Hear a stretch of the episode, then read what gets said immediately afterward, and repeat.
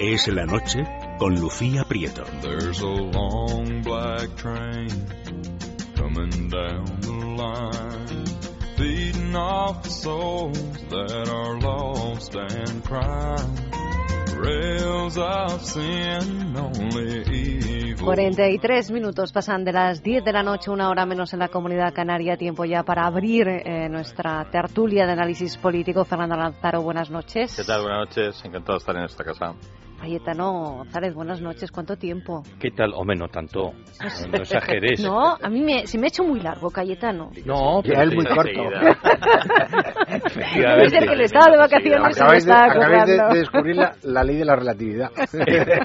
Estado ocho días ahora mismo en agosto. Lo que pasa es que tú la primera quincena. aquí- No estuve por Claro, eso, por eso. claro, claro, no, no, no cuánto tiempo para nuestros oyentes, Claro, sino en, en hablar tú Ah, y bueno, yo que en esta hubiésemos mesa. coincidido, ¿no? por supuesto. ¿eh?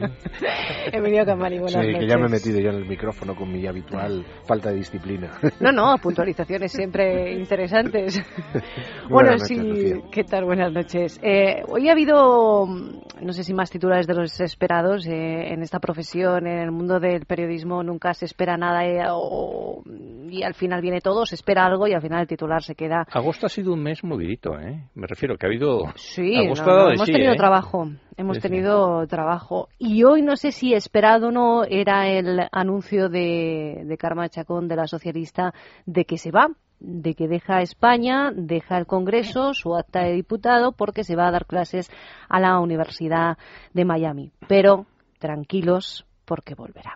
Creo que tienen que pasar cosas en mi partido, que tienen que pasar cuanto antes, pero con todo el respeto y con toda la lealtad. Esa es una decisión de quienes están ahora al frente del barco. Pero estaré en ese proceso, estaré participando muy activamente y con qué dorsal, creo que es lo de menos, pero en cualquier caso lo decidirán mis compañeros y compañeras. Me voy, pero me voy con billete de ida y con billete de vuelta.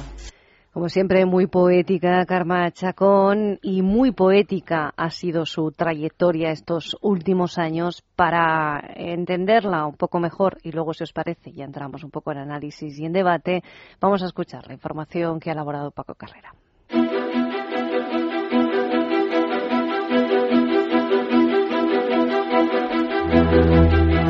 El último capítulo en la trayectoria política de Karma Chacón está todavía por escribir. Su hasta luego de hoy es solo uno más en una trayectoria llena de idas y de venidas, de pasos adelante y de pasos atrás. Y es que la de Chacón, Esplugas de Llobregat 1971, es ante todo la historia de una ambición que se veía venir de lejos. Fue concejal de su ciudad con menos de 30 años, vicepresidenta del Congreso con menos de 35, ministra con menos de 40 años. Y ahora digan conmigo, ¡Viva España! ¡Viva el rey!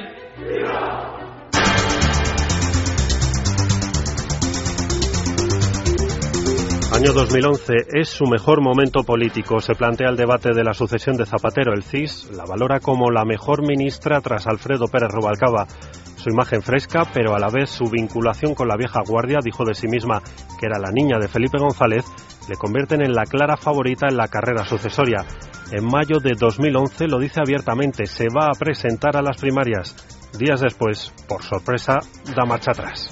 Comparezco ante ustedes para anunciarles que he tomado la decisión de no concurrir a las elecciones primarias para elegir el próximo candidato a presidente de gobierno para las elecciones generales de 2012 del Partido Socialista. Considero que hoy debo dar un paso atrás para que el Partido Socialista dé un paso adelante. Un paso adelante que llega en forma del 38 Congreso Socialista. Segundo round. Karma Chacón contra Alfredo Pérez Rubalcaba en otro intento por asaltar Ferraz.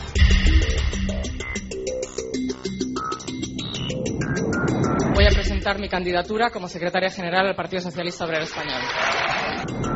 Y no lo consiguió por poco, por muy poco, apenas 22 votos le separan de su eterno rival. Estamos en febrero de 2012 y Karma Chacón acepta su derrota.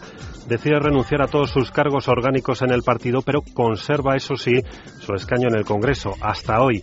Ahora, quién sabe si desde Miami y a la tercera conseguirá hacerse con el poder en el seno socialista.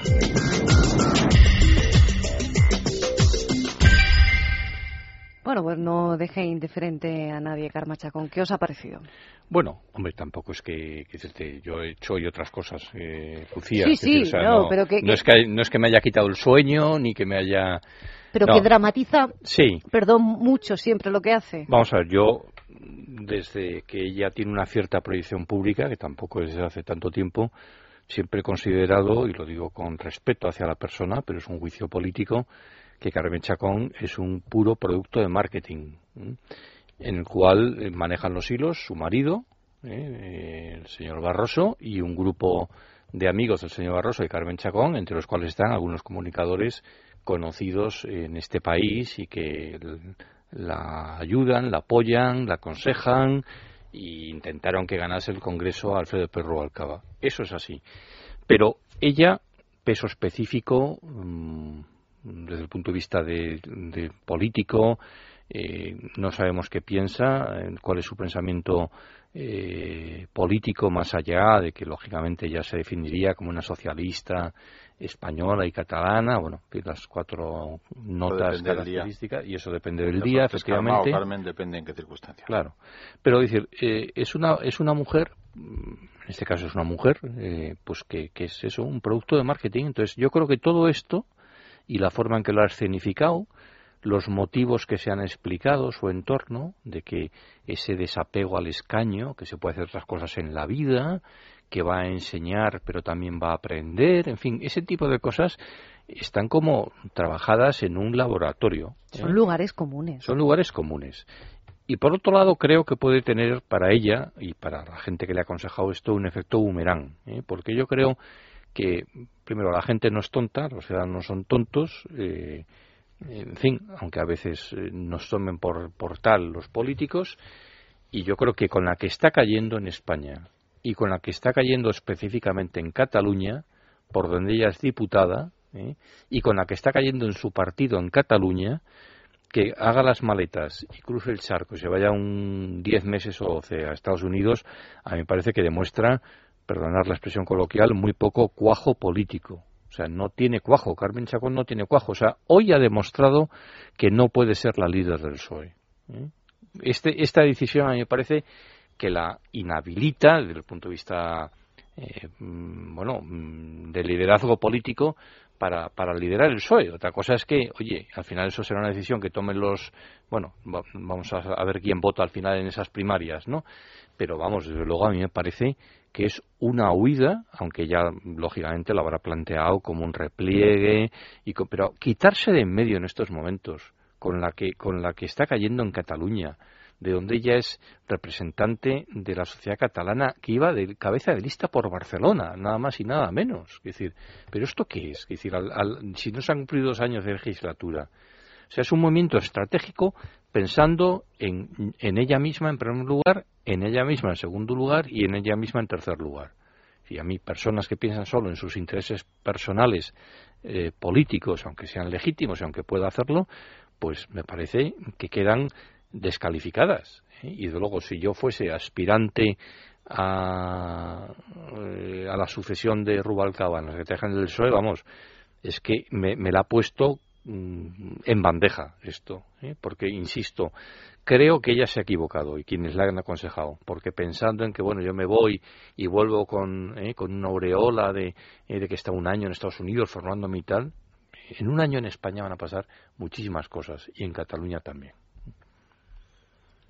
Hombre, a mí me parece que ella está intentando plantearse una especie de irse a su Columbine, una especie de retiro desde donde vigila eh, la realidad española y esperar a ver si Rubalcaba se pega alguna clase de batacazo y entonces acuden allí a, Miami las huestes socialistas a reclamar, eh, pero para eso hay que tener algo de fuste.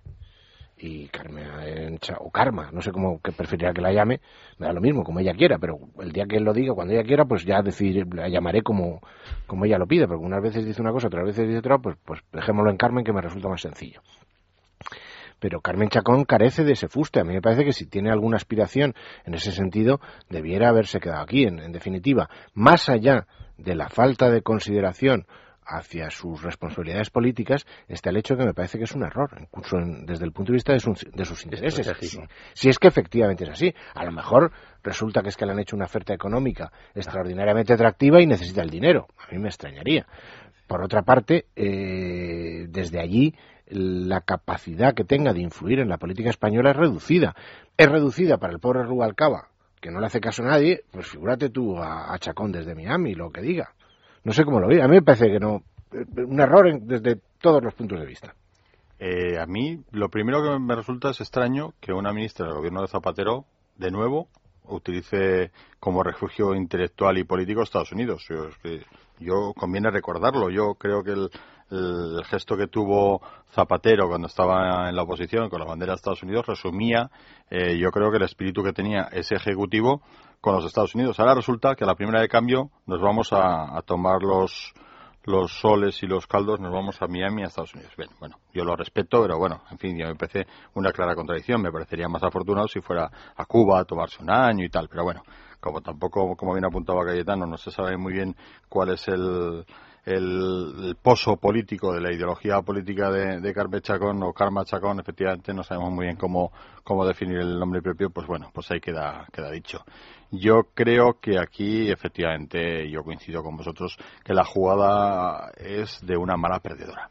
Yo creo que esta mujer no ha asimilado bien que, que Rubalcaba le ganó la apuesta política para dirigir el PSOE y ahora hace una salida a pata de banco en el peor momento, porque es que es en el peor momento, es que es, es a escasos 10 días o 11 días de, que se produzca el nuevo episodio que vamos a visualizar todos en España de reto soberanista con una situación en, con que vas a tener a militantes de tu partido, señora Chacón, de tu partido, o sea, del PSC, que participarán seguramente en esa, en esa cadena, porque para eso ha dejado su partido Libertad ahí al, al, a los suyos, ¿no? En esa, en esa dicotomía que tienen allí de, de, no saber para dónde van. Yo creo que es una, es una huida de, de no saber asimilar la derrota, es una huida de que ve que no tiene ningún peso político dentro del partido, es una huida de que no sabe cómo posicionarse ante el reto de Cataluña.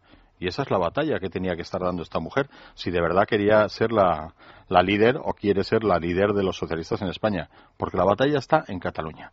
Ahora mismo está en Cataluña. Y la mitad de la batalla la tiene que resolver el PSOE porque el PSOE y sus socios del PSC es corresponsable de cómo se está gestionando políticamente ese episodio.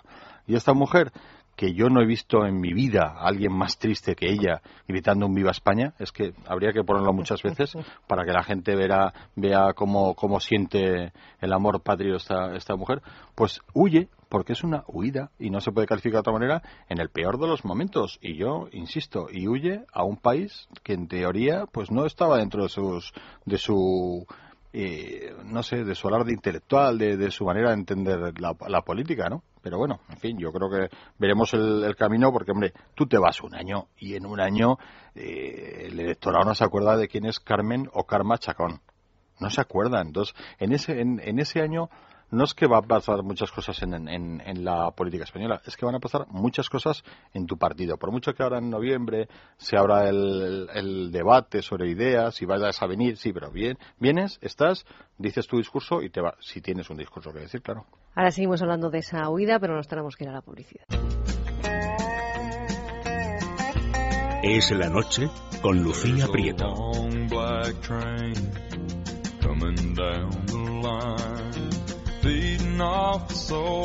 Retomamos eh, nuestra mesa de análisis político, última hora de Es la Noche aquí en el radio.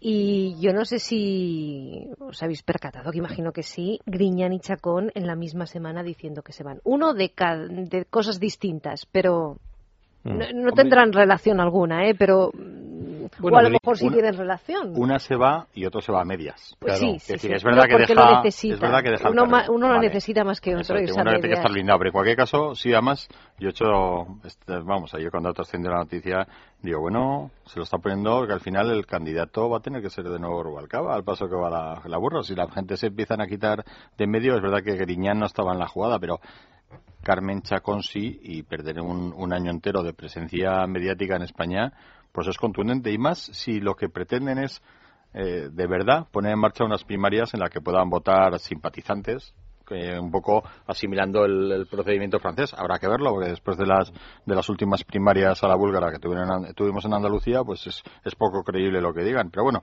si se abriera ese abanico, presentarte después de, un, de esconderte debajo de una de un caparazón norteamericano durante un año, pues no sé si es el mejor cartel para, para intentar lidiar, pero claro, quitas a Griñán, quitas a Carmen, hombre, yo creo que Rubalcaba en el fondo lo que le, lo que le apetece es seguir.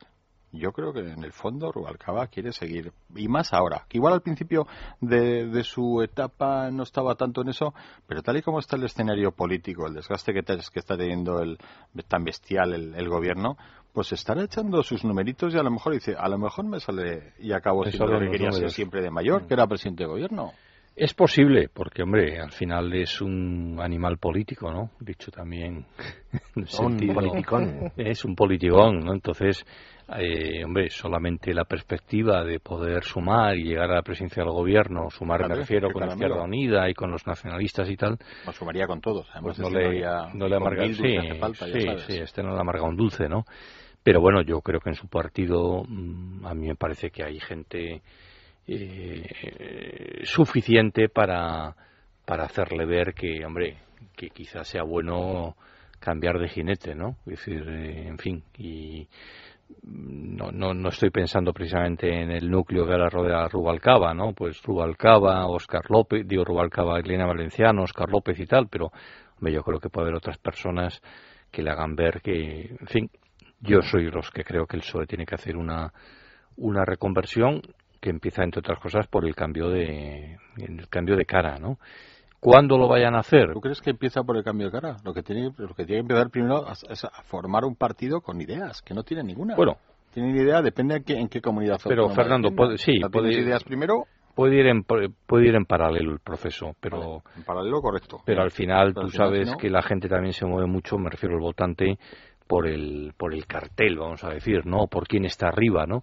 Y es que la verdad, mm, yo este verano, ¿no? Y lo digo también sin, eh, sin vamos, eh, lo digo como espectador de televisión, cuando vi algún telediario y salía Rubalcaba en Asturias con ese fondo, por cierto, muy bonito del paisaje asturiano, verde y tal, eh, pero allí con un chubasquero porque había hacer frío y estaba medio lloviznando, es que era una imagen tan antigua, tan pasada, que él mismo tenía como la cara de ya de persona cansada, de persona un poco ajada, que dices, bueno, eh, es que cualquiera que se presente, eh, vamos, yo soy de los que creo, eh, que cualquiera que se presente tiene muy las de ganar, llámese Eduardo Madina, llámese Pachi López, llámese Emiliano García Paje, por ser los tres. Primero tienes que controlar el, aparato del partido, ¿eh? Sí. Que es muy importante para presentarte a primarias o a lo que sea. Sí, sin duda. es todo como muy de segunda división. Esto como muy de segunda división. Tú puedes comprender a un cierto momento muy relativamente, pero bueno, lo puedes comprender que un partido en el gobierno, el PSOE de Zapatero cuando estaba en sus dos legislaturas, o incluso el PP de ahora, que con los problemas internos que tiene, pues no tenga margen para liarse a dar los tortazos que hay que dar porque estás en el gobierno, porque de esa manera reconoces tu culpa, porque eso te debilita y eso te enfrenta a una posición difícil en el momento en que hay otras elecciones, porque el propio partido se plantea si eres tú el mejor cartel para esas elecciones. Y eso lo puedo comprender. Pero ahora el PSOE está en la oposición y le sale lo de los seres y le sale lo de UGT, que no olvidemos que UGT es el sindicato del Partido Socialista y no hacen absolutamente nada. Están encelados con lo de Bárcenas, que me parece muy bien porque es el partido de la oposición y tiene que, que estar ahí detrás del gobierno para ver qué pasa con eso. Me parece fenomenal. Pero caray, es que pierden toda la autoridad desde el momento en que este señor Griñán dimite de presidente de la Junta para evitar que el presidente de la Junta del PSOE se vea imputado por el caso de los seres y ser un simple senador, pero no deja de ser el presidente del PSOE. Es que ahí hay que hacer una limpia tremenda. Y hay que coger al Cándido Méndez y decirme, macho, esto me limpias el, sindicato o aquí no jugamos porque es que nos vamos, vamos todos en el mismo barco. Entonces no se ve esa voluntad. Yo no sé qué clase de inercias tienen, qué clase de compromisos tienen, qué cantidad de muertos en el armario esconden, no lo sé. Fíjate, y en la misma línea que pones tú, y para que no se escape el, tema andaluz, se va Griñán y llega y deja a dedo a su sucesora, Susana, que ha estado en el gobierno, que está en la Junta de Andalucía y que es corresponsable de la gestión. Con lo cual, Y, y, sale hoy a tomar posesión y dice, y mi prioridad va a ser la lucha contra la corrupción. Pero alma de, alma de cántaro, si la has tenido delante de los ojos y las eres co-cómplice en no haberla eh, puesto, puesto un, bozal a la corrupción con los seres. Pero perdóname, Fernando, es que además esta chica es el paradigma de lo peor de nuestra política. Una señora que no ha hecho absolutamente nada en su vida más que tener cargos públicos. Aparatera, una aparatera. Claro, entonces... ¿El eh, eh, partido? claro, esto es terrible. es, que se estaba dedicando a estudiar Derecho. no sé, tampoco ¿Y en, qué, ¿Y en qué curso va? Pero la universidad está muy bien. a mí me parece... Porque era dificilísima la carrera. Claro, pero es que, por un lado, no me parece indispensable que para dedicarse a la política, incluso para ser presidente del gobierno, haya que haber pasado por la universidad, aunque puede parecer conveniente, pero no me parece que sea absolutamente indispensable. Pero por otro lado, la universidad, con ser muy importante y formar muy bien, luego está el mundo. Luego tú sales de tu carrera, yo que sé, eh, trabajas, diriges una empresa o estás a las órdenes de un jefe, te preocupas, te pateas la calle, yo que sé, hay mil trabajos que se pueden hacer. ¿Y qué responsabilidad tiene el Partido Socialista en que ocurran estas cosas? Eso en Andalucía, eh, es decir, que Susana Díaz, con todo lo que figura política pueda llegar a tener, ocupe el puesto que ocupa, que Griñán siga encabezando el partido. Al final, uno eh, tiene una responsabilidad o una ética personal, pero está avalado por un partido nacional, ¿no? Que también tendrá que decir algo, no lo sé. ¿eh? Por cierto, conviene recordar que esta señora Susana Díaz, Susana Díaz, perdón, estoy ya como Rajoy con, con, Rosa. Díez, eh, apoyó mm, no solamente descaradamente, sino que hizo toda la campaña que pudo a Carmen Chacón en el Congreso de Sevilla. Es decir, o sea, ella era la, la avanzadilla de Griñán en la Federación Andaluza para, para apoyar a Carmen Chacón, ¿no? Y bueno, pues le salió el tiro por la culata en el sentido de que, que perdió el Congreso Carmen Chacón, como recordaba antes eh, nuestro compañero en su crónica, por 22 votos, ¿no? Pero bueno, a mí me parece que es que la designación de Susana Díaz ha sido, bueno, pues eh, un despropósito, ¿no? Porque al final los, los socialistas dicen, lo mismo pasó en Madrid con Esperanza Aguirre. Ojo, hay una gran diferencia. Esperanza Aguirre cuando se fue venía de ganar unas elecciones por mayoría absoluta. Tú te vas después de haber perdido las elecciones, señor Griñán, y designas candidata a una persona que iba en las listas, pero en unas listas que no fue la más votada. Es decir, a mí me parece que eso es una... Ahorita no es peor, es verdad que es peor, pero lo de Ignacio González también. Sí, pero perdona, antes de que, de que abras el melón, pero en cualquier caso, Esperanza Aguirre no se va y deja el, testigo teniendo un caso de los seres de Andalucía como el que tienen. también por no, sin, duda, Este señor se va y deja eh, vestido y bien vestido el, poder porque tiene la guillotina. Esperanza Aguirre se va después de haber cesado a todo bicho viviente en su partido del PP de Madrid que tenía que ver con Gürtel, ¿eh? decir, que ahí Esperanza Aguirre no le tembló el pulso, ¿no? No, pero digo, como argumento, Emilio, que los eh, incluso tertulianos afines al PSOE estos días eh, escuchan y dicen, no, es que también en Madrid, cuando se pide que haya elecciones en Andalucía, en Madrid no se pidieron y tal. Hombre, yo creo que hay una diferencia cualitativa en el sentido de, oiga, yo he ganado por mayoría absoluta, me voy por los motivos que explico Esperanza Aguirre y, y, dejo a este señor, que efectivamente puedo estar de acuerdo contigo en que a lo mejor no sea el método más pero desde luego, no habiendo ganado las elecciones, irte y poner tú con unas eh, primarias express como hubo antes del verano en Andalucía. Bueno, más a la búlgara, ¿no? Directamente, porque estaban más cocinadas y precocinadas antes de convocarla, vamos. Sigo, ya lo he dicho alguna vez en esta tertulia y los oyentes que me hayan escuchado, pues que me perdonen la repetición. Se van renovando, Emilio. Pero, pero lo he dicho muchas veces, nuestro sistema electoral tiene un fallo tremendo que hay que corregir, porque estas cosas que ha hecho Griñán, lo que ha hecho Esperanza Aguirre, lo que probablemente puede en un determinado momento verse obligado a hacer Rajoy, lo que debería haber hecho Zapatero, que es irse y que su propio partido ponga otro, es perfectamente legal, porque nosotros no elegimos a los presidentes de las comunidades autónomas, ni elegimos al presidente del gobierno, elegimos a unos diputados, a unos señores, a unos miembros de las asambleas parlamentarias de las comunidades autónomas, que luego eligen al presidente de la comunidad autónoma o al presidente del gobierno. Y hoy eligen a uno y mañana pueden estar en su perfecto derecho de elegir a otro. Sin embargo, las campañas electorales son como si tú estuvieras eligiendo al presidente. Lo has dicho tú antes, Cayetano, el, cartel, el ticket, el, cabeza de lista en la capital importante, sea Madrid en las elecciones eh, generales, sea Sevilla en las elecciones andaluzas, es el candidato de ese partido a la presidencia de la Junta. Y la gente a lo mejor no tiene ni idea de quién va en la lista de Jaén o en la lista de Granada, pero no ya los de abajo, es que ni siquiera el cabeza de lista. Y a quien está votando es a Griñano, está votando eh, Arenas. Y entonces eh, eso me parece que es un fallo que hay que corregir de alguna manera, porque una de dos, o nos convertimos en un país presidencialista como Dios manda, como Estados Unidos, y elegimos directamente a los presidentes del gobierno de las distintas comunidades autónomas y al presidente del gobierno también, o nos vamos al sistema inglés, y, en cada circunscripción tú eliges a un señor y ese señor va a hacer en el Parlamento lo que él cree que a ti te gusta que haga que en un determinado momento será votar a un candidato y en otro determinado momento votar a otro. Pero claro, este Juan Palomo yo me lo guiso, yo me lo como de los partidos, abusan del hecho de que nosotros votamos una cosa pensando que estamos votando otra. Y en realidad no votamos ninguna de las dos. Valdría algo tener un sistema de listas abiertas. Digo algo. Digo algo porque al final la lista la haría el partido en cualquiera de los casos, porque aquí, en fin, y vosotros conocéis a muchos políticos que a la hora de criticar internamente en su casa critican y con dureza extrema en cuanto no hay un micrófono, en cuanto es una charla de café, pero si tienen que dar la cara, aquí nadie abre el melón porque se están jugando la, el ir o no ir en el listar de su propio partido. Pero si por lo menos el electorado pudiera marcar en la casilla y pudiera salir una lista eh, de un candidato, el más votado, porque entonces sí que sería el más votado, no por el número uno en el partido, pues eso abriría bastante y corregiría bastante esa situación, que como bien recuerdas tú, eh, Emilio, es que es, que es legal, es que lo tenemos también en el ayuntamiento, se marchó y, todo es muy legal. Nosotros no elegimos alcaldes, elegimos concejales, y luego los concejales eligen al alcalde. Pero Hoy eligen a uno y dentro de un mes eligen a otro. Yo insisto, pero no es lo mismo el sorpaso que se produce ni en la alcaldía de Madrid, ni en la Comunidad de Madrid, comparado con la Junta de Andalucía, que es que el caso de los seres está abierto y lo que ha hecho este hombre es intentar quitarse, si lo ha reconocido él, dice yo me voy por los seres y podía tomar ejemplo de mi Rajoy con el tema de Bárcenas.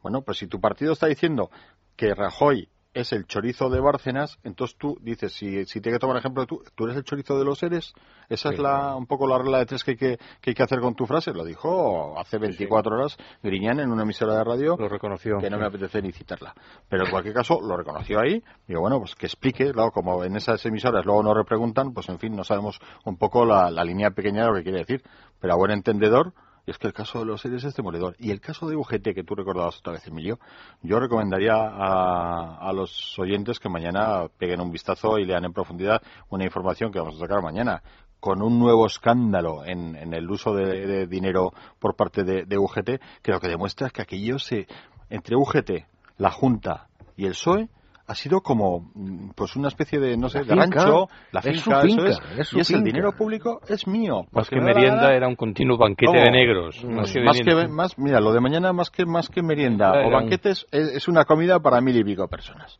que es un auténtico disparate y yo creo que es el ejemplo de lo que es la corrupción en España de lo que es la pequeña corrupción en España, que se piensa que aquí el dinero público es de uno solo, porque como no nadie es dueño de él, y se puede hacer de su campo a yo. Pues yo recomendaría mañana leer Pero una de las cosas, eh, eso cuando hablas con los políticos en, en un tono distendido, se habla de una manera natural y abierta, como que tal cargo es más importante que tal otro, o más interesante, en función de la cantidad de presupuesto que administra. Cuanto más presupuesto tienes, más importante En los ayuntamientos se rifan la concejalía de urbanismo. o por lo menos antes lo hacían. Claro, ahora, no, la quiere, nadie. Claro, en este momento volverán. Ese sentido patrimonial de lo público que tienen nuestros políticos es absolutamente intolerable. Además llega ya un momento que esto no hay quien lo aguante. Y la, y la, y, la prueba de la ceguera que tienen es este propio PSOE que no termina de afrontar eso. Es que ya te digo, a mí me parece que desde Rubalcaba estoy en la oposición.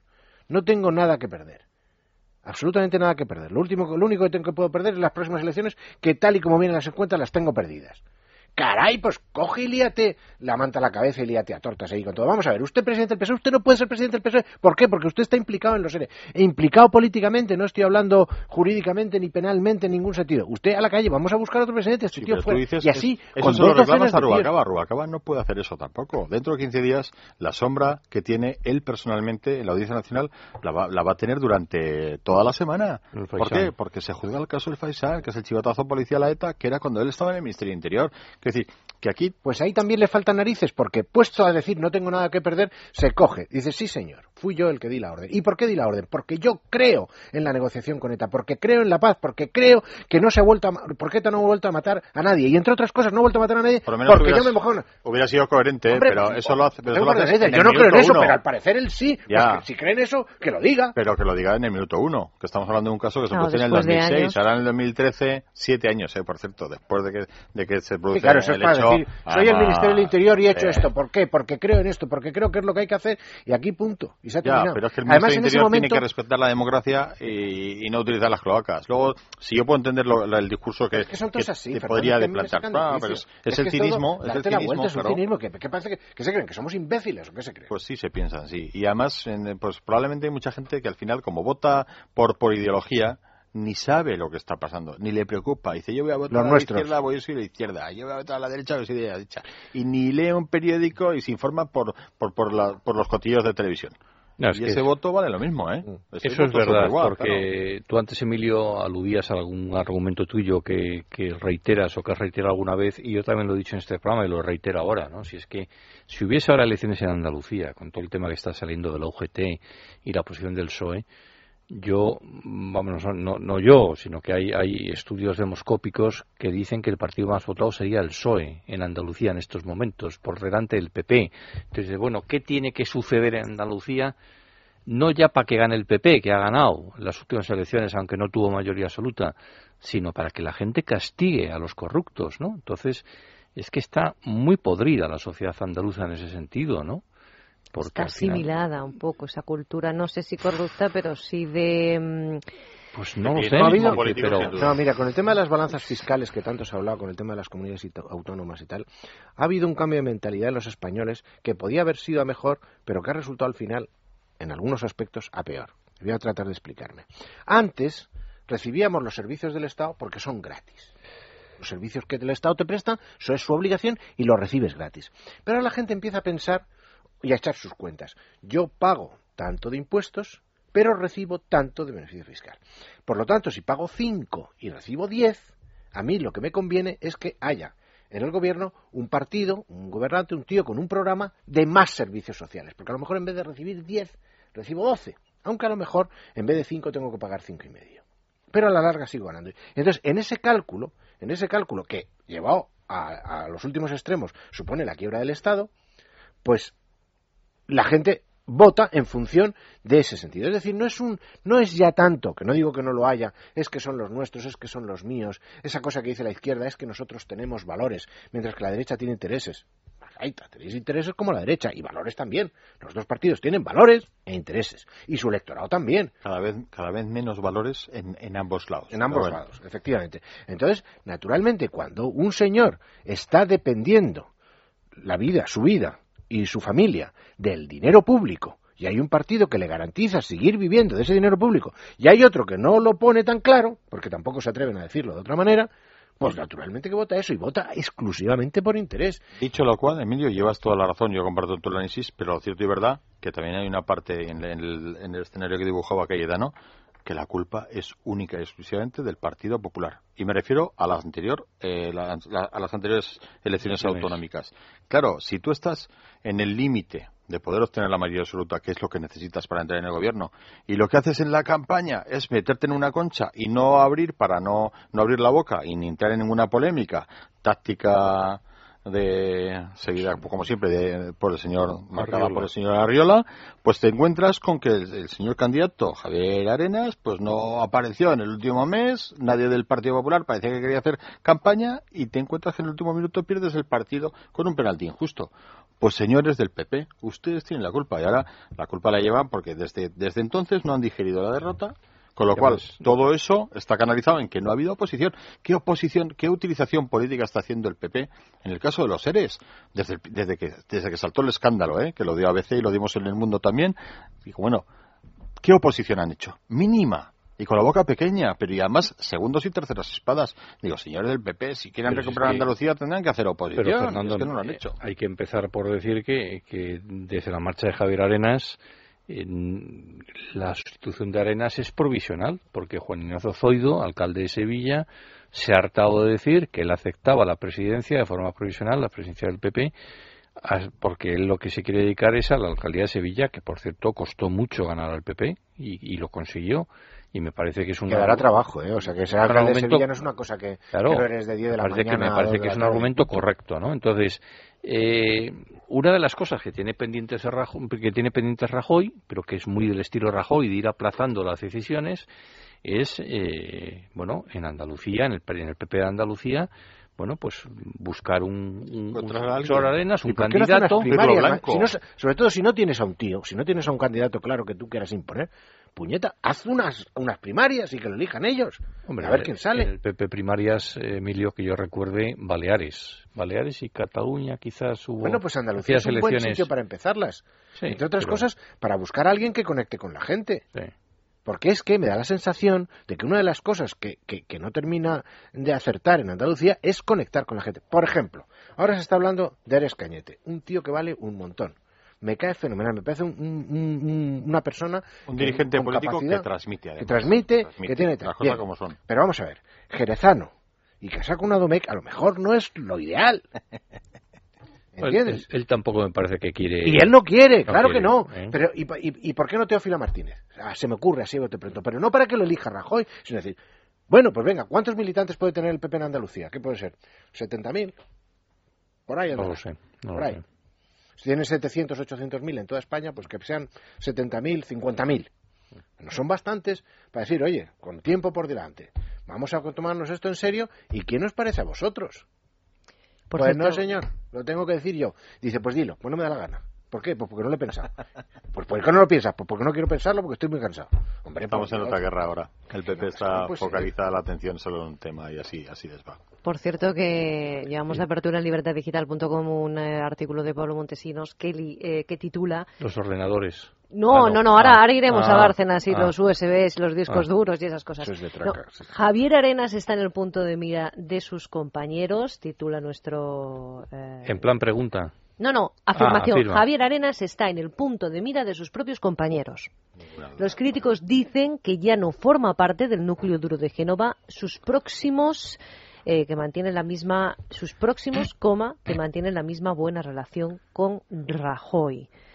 Bueno, al parecer, dice además eh, Pablo que esto podría generar un terremoto interno. A mí me parece, vamos, con todo el respeto a estas informaciones, me parece que es una broma. Es decir, que, el partido que gobierna en España, con una mayoría absoluta importantísima, que gobierna en 11 de las 17 comunidades autónomas, que gobierna en los principales, en la mayoría de ayuntamientos de, capitales de provincia, excepto Toledo, Segovia y, bueno, evidentemente las del País Vasco. País Vasco, bueno, Victoria tenemos al, a este a este campeón al, al, Maroto el de la moto no pero en Cataluña y el País Vasco los alcaldes son son otros no de otros partidos entonces que la gran preocupación ¿eh? o que el gran problema en el PP sea en estos momentos liquidar a Javier Arenas o sea me parece como de traca no Primero, pero si está liquidado ya. Si lo que hay que hacer es enterrarlo. el problema, vamos a ver. Si se habla de, hay que organizar el funeral. Eso se habla de vieja guardia, tan vieja guardia es Javier Arenas como Mariano Rajoy. Eso de entrada con lo cual, no sé por qué, dos por el precio de uno, que dijo eh, la famosa frase de, Felipe, ¿no? no, lo digo, decir, ya sé que Rajoy no se va a ir y que Rajoy es incuestionable para... dos por el precio de uno, que dijo y luego no hizo. Y luego no hizo, ¿no? es decir, hombre, y luego eh, Rajoy le debe la presidencia del PP a dos personas, es decir, en el Congreso de Valencia. Uno que está liquidado políticamente por el que es Camps, Francisco Camps, y otro es Javier Arenas. Entonces, decir, seamos un poco serios. Decir, o sea, yo, yo creo, y lo he dicho también en esta tertulia, que Javier Arenas, que hay vida fuera de la política. Y yo le animaría, pero no por esto de ahora, sino yo lo he dicho hace tiempo, que hombre, que se puede hacer otras cosas en la vida aparte de estar en un cargo público, en un coche oficial. Pero, pero Javier Arenas no es el culpable ¿eh? Eh, único del tema Bárcenas. Es decir, aunque su posición fuese contemporizar con él, intentar llegar a un acuerdo, que eso lo sabíamos todos, ¿no? Es decir, muy en contra de la posición de María Dolores de Cospedal. Pero no se puede cargar los críticos contra, contra Javier Arenas como si fuese el único mal que existe en el PP, ¿no? Javier Arenas es un problema doble. Yo creo que en el momento que tenían que haber retirado de primera línea política al señor Arenas es cuando pierde las elecciones autonómicas en Andalucía. Bueno, pues venga, a los cuarteles de invierno y venga, calladico y, y, punto. Pero. Es el propio Rajoy el que dice en el meeting. Pero lo, lo, deja ahí, entonces lo deja ahí. ¿Y cuál es ahora el problema? Que ahora, ¿cómo quitas a quien ha estado contigo en la reunión con Bárcenas? en la que se pacta la salida de Bárcenas de ahí. Quiero decirte, pues en la cocina ya, ya, es política. Sí, va, vamos, claro, sí. esto, no, no, es parchís, esto no es julepe ni pope, no, no, esto es política. Emilio, no es política, esto es un tema penal. Eso es, es, mucho más grave. Pues si no estuviera judicializado el tema, esa reunión tendría la trascendencia ah, bueno, solo de la política. Ya sé por dónde vas. Claro. Perdón, es decir, perdón, si tú no has sabido gestionar la salida de Bárcenas y mira cómo te has ido, imagínate quien se sabe también las tripas hasta, hasta, hasta el infinito del asunto, porque ha estado ahí, porque María Dolores de Cospedal la importancia de su declaración es cuando dice, no, no, eso se gestionó y lo gestionaron estos señores. Ahí es donde está la importancia de su declaración. Porque lo pone en el punto de vista en una gestión que lo que hace es, es una gestión interna de cómo se despide a un, a un tipo de una empresa privada. Vale, pero eso como penalmente se puede interpretar como la compra de un silencio, pues ahí tienes una situación muy delicada para gestionar la salida de Javier Arenas, porque si no, a lo mejor te puedes crear otro problema dentro de X tiempo, ¿no? Yo por eso voy con el tema de Arenas. ¿Que Arenas tiene que salir del partido? Definitivamente, sin duda. Yo creo que en esta crisis deberían de salir del partido unos cuantos, porque por el camino aunque sea solo por las declaraciones eh, de ineptos políticos que en algunos de los casos hemos estado viendo en los últimos meses, pues eh, deberían de cambiar de alguno de los portavoces, ¿eh? por un poco de buscar a, ver en, esa cantera que tienes de, de, jóvenes promesas, a ver si aparece alguien que sepa explicar cuando se produce un, el despido de un, de un trabajador, lo explique bien, y cuando no sepa de un tema, pues no se meta en un jardín, porque claro, es que, con perdón, porque como dirían los, los sudamericanos, hay unos voceros en, en política en el Partido Popular, también en el Partido Socialista que son de un nivel bastante, bastante bajito, ¿no? Damos un paso más o avanzamos en el caso a Bárcenas, si, si os parece. Volcamos el ordenador. Volcamos el ordenador, si os parece, porque, bueno, eh, Pablo Ruz, el juez de la Audiencia Nacional, había pedido al partido eh, los dos ordenadores que habían pertenecido a Luis Bárcenas en Génova eh, para analizar la información. bueno, Hoy hemos eh, sabido, aunque el PP le hizo llegar un escrito a la audiencia diciendo que se había eh, borrado el disco duro de uno de ellos una vez que Bárcenas abandona Génova, eh, Bárcenas parece que ha quedado, no ha quedado muy satisfecho con las explicaciones del Partido Popular. Lo decía, claro, eh, lo decía desde su hogar estos meses eh, Soto de Real eh, y lo trasladaba su, su abogado Gómez de Liaño. Vamos a escuchar las explicaciones que ha dado Carlos Floriano sobre esos discos duros, el borrado, etcétera, y también las palabras del abogado del ex tesorero del Partido Popular. Un tribunal dijo que estos ordenadores eran del Partido Popular y no eran de nadie particular. A partir de ahí el Partido Popular actuó como actúa con todos los ordenadores que son parte, ¿eh? que forman parte del material eh, del Partido Popular. Hay uno de los ordenadores de los que se dice que se, se extrajo una información para incluirla en un pendrive decirle que ese ordenador no tiene salida para puerto USB, con lo cual difícilmente puede ser el origen de, ninguna, de ningún tipo de información. Sí se ha sorprendido porque él me ha dicho, por algo yo presenté la denuncia en Plaza Castilla cuando los ordenadores no me fueron entregados, cuando el abogado del PP se negó a entregármelos y me ha insistido en, en, en lo que les he dicho, que había una importante información. Toma niveles de folletín esto ya, ¿eh? Sí, pero yo creo que tampoco hay mucha sorpresa. Que decir, la sorpresa yo creo que hubiera sido volcar los datos de los ordenadores y que hubiera aparecido exactamente una copia exacta del pendrive que aportó el señor Barcenas en, la Audiencia Nacional. Yo creo que es que lo que ha pasado es una secuencia bastante lógica de lo que estaba pasando. Y una vez que, porque yo, si no recuerdo mal la, la historia, Bárcenas denuncia que esos ordenadores se le había quedado el, el PP, al final se judicializa el tema, hay un juez que dice, no, esos ordenadores son del PP, sí. con lo cual el PP pues da una explicación bastante coherente y dice, bueno, como son míos, yo los voy a... Como hace cualquier empresa. En mi empresa, espera, espera, espera. En mi, empresa, cuando se va un trabajador, es el, la herramienta de trabajo, el ordenador, pues se reutiliza, lo puede reutilizar cualquier compañero. ¿Y el del contable lo... también? Espera, espera. ¿Y el contable también lo borráis? No, pues me imagino que también, pues nosotros no tenemos contabilidad, que yo sepa. Entonces, claro, en ese no, momento... es que se borra también la contabilidad. Claro, lo que haces es borrar el ordenador, borras todo. y lo vuelves a utilizar.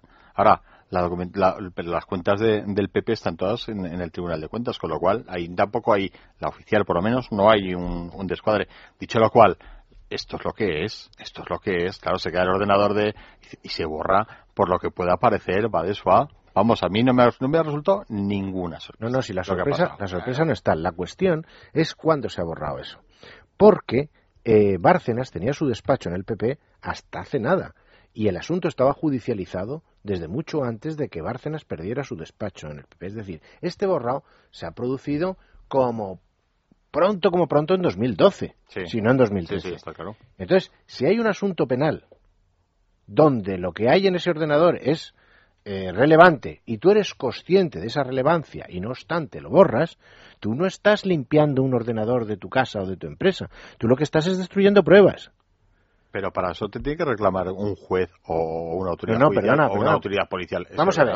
Vamos a ver. No, no, es decir, me estoy poniendo de abogado del diablo en esta historia, ¿eh? Lógicamente yo estoy en, la dinámica de que tonto soy poco, pero quiero decir, ¿tiene cobertura eh, para hacerlo el PP siendo material suyo y nadie se lo ha reclamado hasta ese momento o no?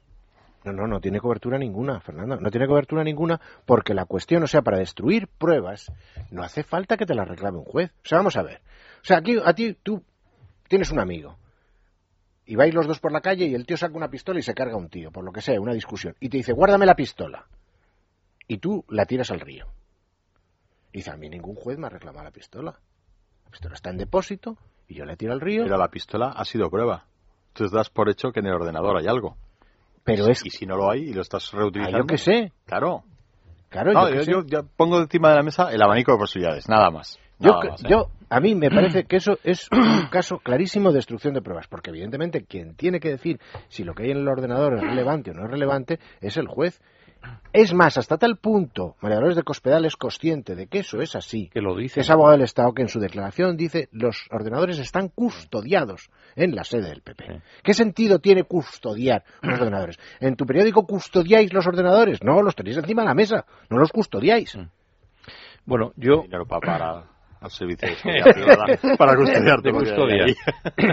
no, yo más allá de, de, este episodio de los ordenadores, que me parece un poco todo esperpéntico lo que hemos conocido hoy y las explicaciones de unos y de otros, yo lo que quería es decir que, que aquellos que pensasen que con la comparecencia de Rajoy el 1 de agosto en el Congreso eh, acababa esto o se aliviaba esto, pues solamente bastaría hacer un breve repaso en fechas del mes de agosto, ¿no? O sea, Rajoy comparece el 1 de agosto, el día 11 El Mundo publica un domingo la nómina de Bárcenas de mayo del 2012 que demuestra que seguía cobrando el Partido Popular, el 13 comparecen los secretarios generales Cascos y Arenas, el 14 Mario de Cospedal y hoy lo de los ordenadores. Y no sé si me dejo algo en el camino de cierta enjundia o de cierta tal. Bueno, esto va a seguir.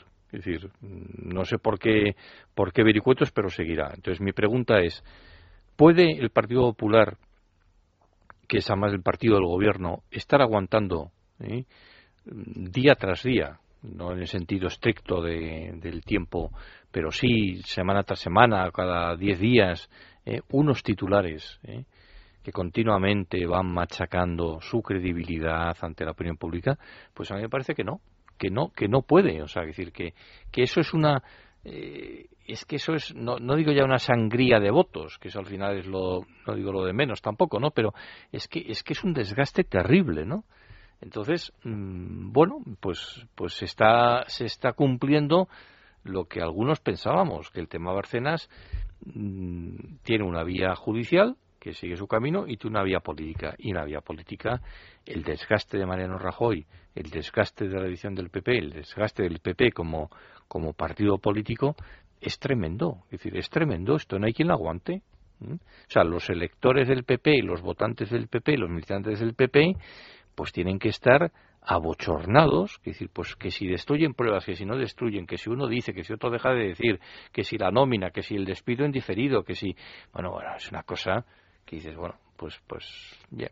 Pues pero, si esto, pero si esto, Cayetano, al margen ya del tema judicial y de lo que se puede aprobar y lo que no se puede aprobar, y qué mm, clase de pruebas necesitas para poder condenar a alguien por esto, por lo otro, por lo demás allá, en el caso de la destrucción de pruebas, llega un momento que el que puedan condenar a alguien por destrucción de pruebas es irrelevante. Lo que sabemos todos los que estamos aquí en la mesa eh, es que estos señores están mintiendo. Lo sabe toda España. Entonces, hay unos electores del PP que pueden estar dispuestos a decir, bueno, pues con tal de que no gane el PSOE, pues que mientan. Y yo los voy a seguir votando. Me parece muy bien. Pero la cuestión es que están mintiendo. Lo saben ellos y lo sabemos nosotros. Y esto, y, llega un momento que esto no puede ser. O sea, lo que tú no puedes estar es con un gobierno que te miente además sobre asuntos extraordinariamente relevantes acerca de, problemas no ya jurídico-penales, sino simplemente éticos. De la ética que cabe esperar, de un comportamiento mínimamente ético que cabe esperar de unos señores que tienen el gobierno de un país que hasta ahora suponíamos serio. Entonces no nos puede venir eh, ahora Floriano diciendo que es que el ordenador no tenía puerto de USB y por eso no se puede pasar un pendrive. Pero tú eres idiota o nos tomas a nosotros por idiotas. ¿Pero qué nos estás contando? Hay mil maneras de poder hacerlo. Y además es, es que no es eso. Es que la cuestión es que nos estáis mintiendo. Porque si efectivamente vamos a suponer que el pendrive este es una construcción que ha hecho Bárcenas para implicar al PP. Pues obviamente en los ordenadores de Génova no estará. O si está, está la propia construcción que Bárcenas ha hecho eso. Que nadie toque los ordenadores de Bárcenas porque es esto es lo que nos va a salvar. ¿Y qué hacen? Lo destruyen. ¿Por qué lo destruye? Pues porque ahí está la tela, macho. Claro, es que es una cosa clarísima. Entonces, ¿ahora qué nos pretenden contar? Es que, es que no, es absolutamente intolerable. Yo no, no, no lo entiendo. Llega un momento que yo puedo comprender que en política hay determinadas cosas que no puedes decir, hay determinadas cosas que te tienes que callar, hay cosas que tienes que dosificar, hay amistades que te ves obligado a perder, porque le tienes que hacer una cochinada a un tío que no obstante ser amigo tuyo y por razones políticas se la tienes que hacer. Todo eso lo puedo entender. Pero claro, la burda mentira, la, la, cosa más grosera que te puedas echar a la cara y pretender al su lectorado cogerlo. Mira, sí, efectivamente, os estamos engañando como a chinos, pero ya veis lo que viene detrás. Lo que viene detrás es, peor. yo creo que ahí está, está la batalla política. Sí, yo creo que el PP está dispuesto a aguantar en ese plano y aguantar el, día a día del desgaste político que apuntaba Cayetano, pero se le va a ir de las manos por la vía judicial. Por otros, puede decir, que a lo mejor llega y no se puede demostrar, no se puede juzgar, no se puede castigar, pues probablemente. Pero en lo que es la instrucción, a juez Ruth le va a obligar a mover, a, mover pieza, le va a obligar a mover pieza para investigar qué ha pasado con esos ordenadores y sobre todo le va a, mover, le va a obligar a mover pieza la declaración de María de Cospedal diciendo que la salida de Bárcena se pacta entre Arenas y Rajoy. Entonces, ¿qué va a llamar a declarar? Seguramente tendrá que llamar a declarar a Rajoy. Que lo haga por escrito como testigo, pues es un desgaste bestial, mucho más que una declaración política.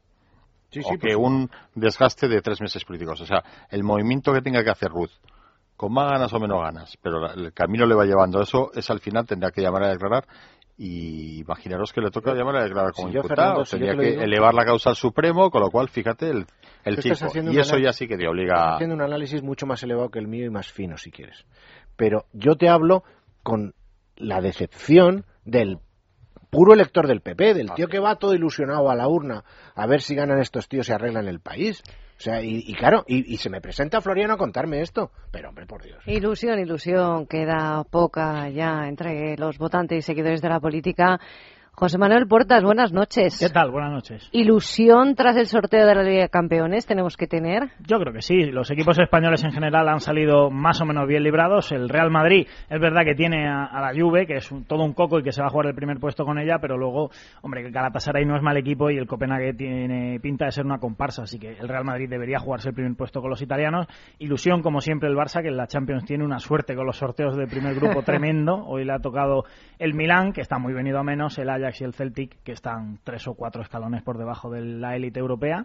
El Atlético de Madrid, pues también creo que ha tenido un sorteo más o menos aceptable. Es verdad que dentro de los cabezas de serie le ha tocado el Oporto, que no es ni mucho menos el peor, aunque es un buen equipo, y luego tiene un viaje muy largo hasta San Petersburgo a jugar con el Zenit, que siempre es complicado, y el Austria de Viena, que podemos decir lo mismo que el Copenhague, suena un poco a comparsa, y la Real evidentemente era el equipo que peor le iba a salir el sorteo, y aún así yo creo que es un grupo con opciones, tiene al Manchester United, al Bayer Leverkusen y al Shakhtar ucraniano, así que para pelear por clasificarse puede estar la Real ahí. Bueno, en 20 minutos arrancáis tiempo extra, imagino que este será un argumento del programa hay otros. Sí, hay otros como que, y esto es casi sienta precedente. Kaká ha dicho a la finalización del partido del Real Madrid que hoy ha jugado en el Teresa Herrera, en La Coruña, que quiere irse del Real Madrid. Esto es algo sin precedentes. Kaká nunca había dicho esta boca es mía, siempre había dicho que, bueno, no había dicho ni quiero irme ni quiero quedarme. Nunca se había pronunciado a este respecto y el gran problema de Kaká es que nunca había aceptado bajarse su ficha entendemos que cuando Kaká ha dicho eso es porque abre la puerta a bajar la ficha que tiene para poder fichar por otro equipo. Así que yo entiendo que ahora mismo en la zona noble de Santiago Bernabéu hay más de uno que está muy contento porque lo de Kaká era un auténtico problemón para el Real Madrid. A Se va a Miami con Chacón. Sí, Qué pues va a estar aquello. Por nivel futbolístico está para jugar en la liga estadounidense, ¿eh? porque vamos, podría estar ahí perfectamente. Yo creo que es una buena noticia, sobre todo a nivel económico para el Madrid, que si consigue la salida de Kaká, pues se ahorra un dineral importantísimo, claro. ¿Tiene cláusula de Sí, pero son de esas cláusulas absolutamente inabordables y cobra 10 millones de euros, me parece que es. Entonces, evidentemente, es imposible que nadie asuma la ficha de Kaká. El Madrid ha intentado cederlo en varias ocasiones, pero nadie se hace cargo de eso. Kaká, para irse del Madrid, tiene que renunciar a buena parte de su sueldo si quiere irse a otro equipo, porque si no es imposible. ¿Pero cuánto podría cobrar el Madrid por el traspaso de Kaká? Yo creo que Kaká ahora mismo está tan infravalorado que, claro, que, no te sé decir una cifra, pero es que no sé, 8, 10 millones, no sé, costó 65 pues no sé, 8 o 10 millones y me parece mucho. ¿eh? Al final el Madrid lo que quiere es dejar de pagarle. Eso te iba a decir, sobre todo dejar de pagarle. Claro. claro. El Madrid yo creo que lo regalaría si encuentra un traspaso y si no una cesión o lo que sea, pero evidentemente el Madrid tiene un problema enquistado con Kaká importantísimo. Se decía que con Ancelotti este año, no olvidemos, Kaká, el mejor Kaká, fue el del Milán con Ancelotti, pero ni, aún así, Dos días restan para cerrar el mercado de fichajes. Mm. Gerard Bale. Bueno, pues se supone que tiene que estar a la vuelta de la esquina. Recordemos que en el Santiago Bernabéu sigue habiendo una plataforma esperando que se haga el acuerdo y que Bale sea presentado. Vamos a ver, eh, si Bale no juega este fin de semana, la siguiente semana no hay liga porque juegan selecciones, él estará con Gales, así que tardaría en llegar a Madrid. La verdad es que se está alargando esto. El fichaje, el plazo de fichaje finalmente se cierra el 2 de septiembre, o sea que hay un par de días más, pero mm, bueno, todo el mundo da por hecho que esto está hecho, pero, pero sigue sin cerrarse y evidentemente se, se está alargando la situación, claro.